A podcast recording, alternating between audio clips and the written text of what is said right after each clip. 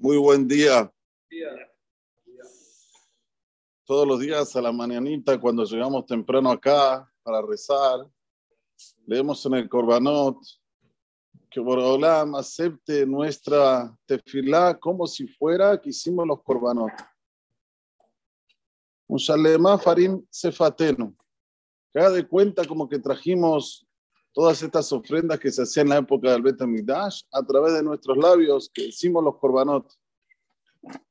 Aquí vemos cuánto es importante la persona decir, estudiar la Torah, leer lo que está escrito en la Torah.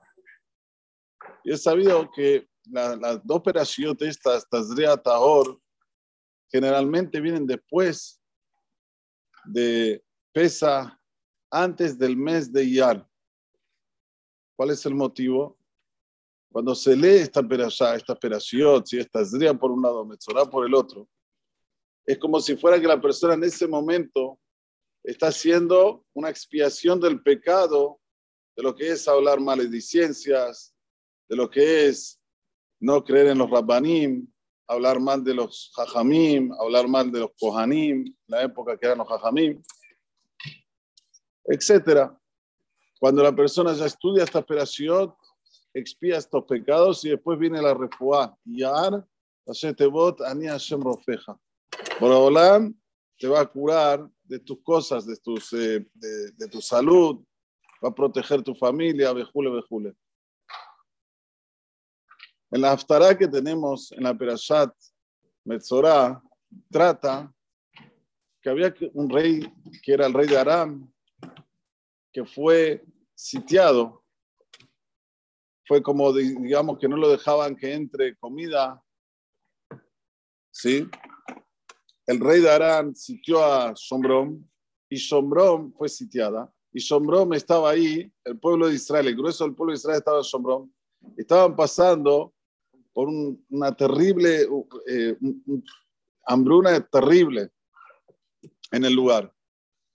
Y Elisha Naví le dijo al encargado que estaba del rey en ese lugar, en Sombrón, le dijo, no te preocupes, mañana se va a dar un kilo de harina por un peso, va a haber abundancia impresionante. Y la harina refinada va a estar más barata que la harina común. Y este hombre no le creyó al Naví. Dijo que solo si se abren todas las ventanas del cielo y caen paquetes y paquetes de harina, se va a cumplir lo que está diciendo vos. Como aquí dice en Argentina, no verde. ¿eh? Imposible que pase. Le dijo ya va a pasar y vos lo vas a ver y no vas a poder usufructuar. Así fue. La Aftará nos cuenta que así fue. ¿Cuál es la relación de esta Aftará con lo que estamos vivenciando hoy y también con relación a Tazria Tahor? Generalmente la persona cuando está en un momento de aprietos o lo aleno con un problema de salud, piensa que no hay salida piensa que el hecho de que él lo maneja se siente impotente porque se, se deja llevar solamente, exclusivamente por lo que dicen los humanos, en el caso son los médicos o los economistas que pronostican cosas. Pero lo que nosotros tenemos que saber antes de entrar en el mes de Iyar, que todo es de Akadosh Baruj absolutamente todo. Que lo que hoy vos ves, mañana puede desaparecer. Y lo que hoy no tenés, mañana lo puedes tener de un chic-chac, en un segundo.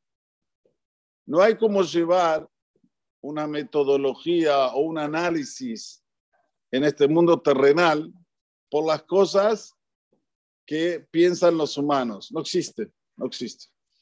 No hay un país que prevea una cosa que al final se cumpla o alguien pensó que iba a haber un 10% de inflación en Estados Unidos una vez, en un año. Casi hubo 10% de inflación. Nadie lo pensó ni lo pronosticó.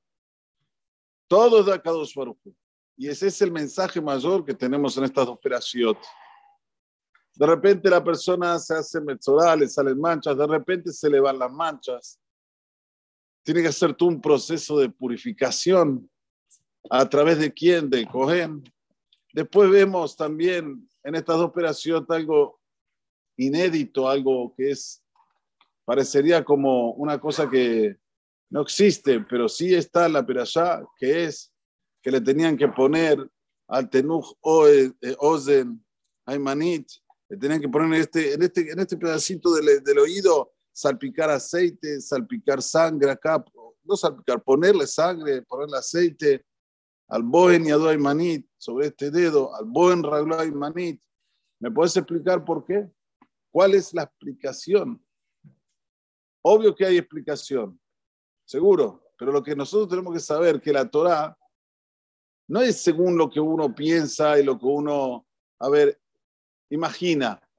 Es todo divino, es todo de Akadosh Y absolutamente cuando es así, pasa a ser al contrario de lo que piensa el humano. Porque si nosotros tendríamos la misma, el mismo camino, entonces Hazul Shalom seríamos como dioses. ¿Qué es Dios? Dios está meal la col. Hashem está arriba de todo. Por consiguiente, también su analogía, su metodología, su manera de, de, actuar, Cabiajol, es meal es arriba de todo. ¿Qué nos dice eso a nosotros? A veces vivenciamos momentos en los cuales son de incertidumbre, más en este país. Que dígase de paso, Elisha Naví fue un profeta en el cual él dijo algo y se cumplió no una vez, varias veces, primero con su propio shamash, ¿cómo se dice? Ayudante, que era Gehazi. Naaman le vino a pedir el consejo a Elisha Naví cómo curarse de su lepra. Elisha le dijo que se sumerja en el Jordán siete veces y se va a curar. Así fue, se curó Naaman. Vino a darle un presente muy importante, un regalo muy importante a Elisha. Elisha no lo quiso aceptar. No, no, no. Yo no, te di ese consejo para, a, troca, a cambio de dinero. Gehazi, que le gustaba el din din, dijo, mira qué gil mi rabino, ¿no acepta dinero? Ok. Cuando fue Naaman, se fue unos cuantos metros, Gehazi fue atrás y le dijo, Naaman, Naaman, esa plata que vos le ibas a dar a Elisha, dámela a mí. Quedaba feo que se la des a él. Dámela a mí, yo la acepto, yo se la llevo a, Elisha. Era mucho, mucho dinero. Vino este Naaman, se lo dio. Cuando vuelve, Elisha era naviera, profeta. Le dice, tomaste el dinero, ¿no? Sí.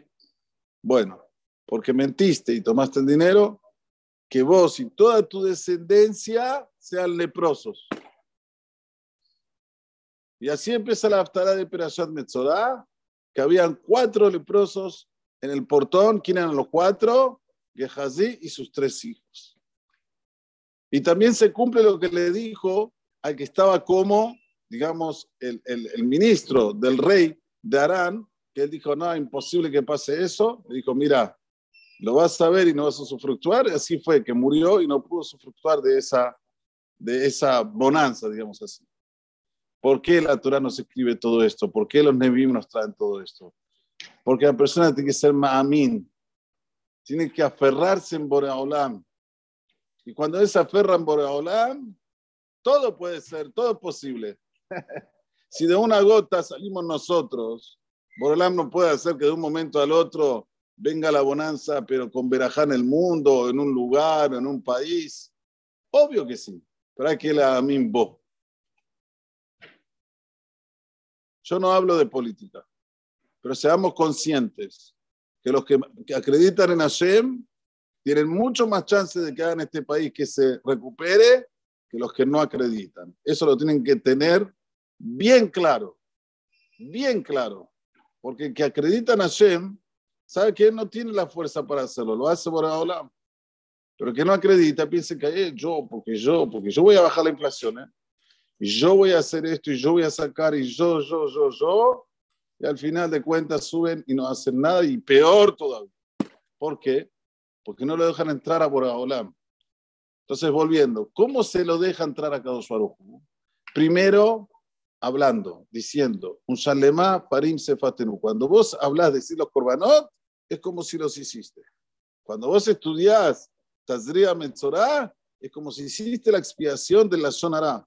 Que como dije anteriormente, generalmente las personas hablan mal de los rabinos. En la época eran los Kohanim los rabinos. Hoy los rabinos. Que este rabino esto, que el otro rabino lo otro. Estudiar Tazria Tabor. Y por último, tener fe que las cosas se pueden cambiar de un momento al otro de una forma que nadie la pensó ni la imaginó. Es solo acreditar en בחנן הקשור מרסה הקור שלחו לזכות את ישראל לפי